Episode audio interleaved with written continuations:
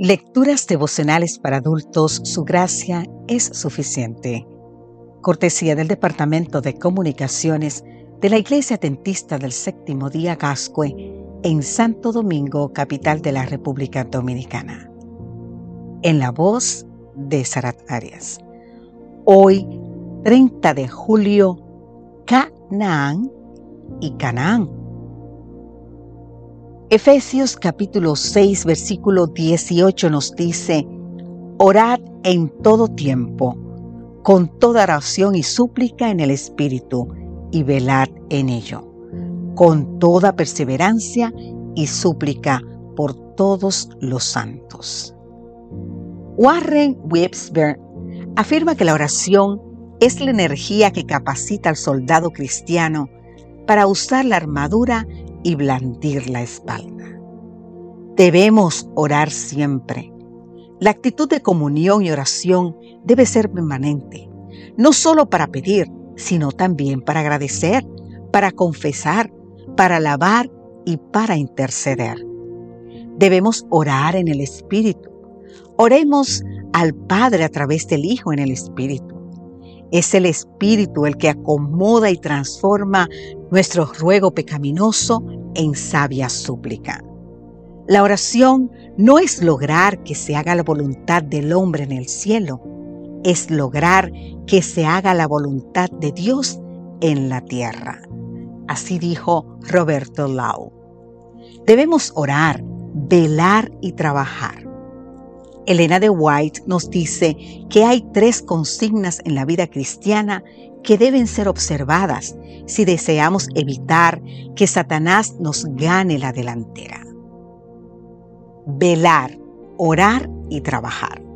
Nuestra única seguridad consiste en vivir una vida vigilante. Hemos de velar y orar constantemente. En lejanas tierras africanas, nació y creció Canaán, que en su idioma materno significa viajero. Creció en medio de guerras y hambrunas.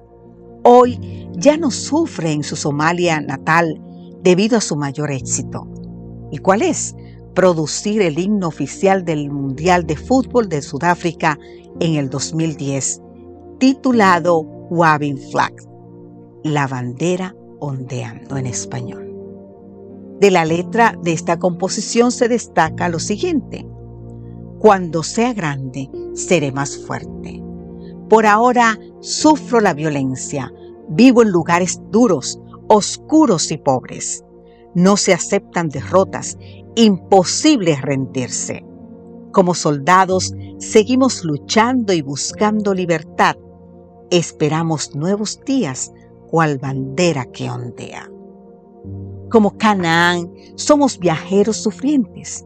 Jesús enarboló con su vida la bandera manchada con su sangre, pagando el precio de nuestra redención. Hoy tenemos que enarbolar la bandera de la esperanza. No se aceptan derrotas, imposible rendirse. Luchando, pronto llegaremos al final del viaje, a la Canaán prometida cuando cantemos el himno oficial inaugural del universo restaurado. No se aceptan derrotas, imposible rendirse, porque estos días no están tan lejos. Si alguna vez alcanzamos el cielo, será por ligar nuestras almas a Cristo, apoyarnos en Él y romper las ataduras del mundo, sus locuras, y sus encantos. Debemos creer, trabajar, orar, velar y esperar.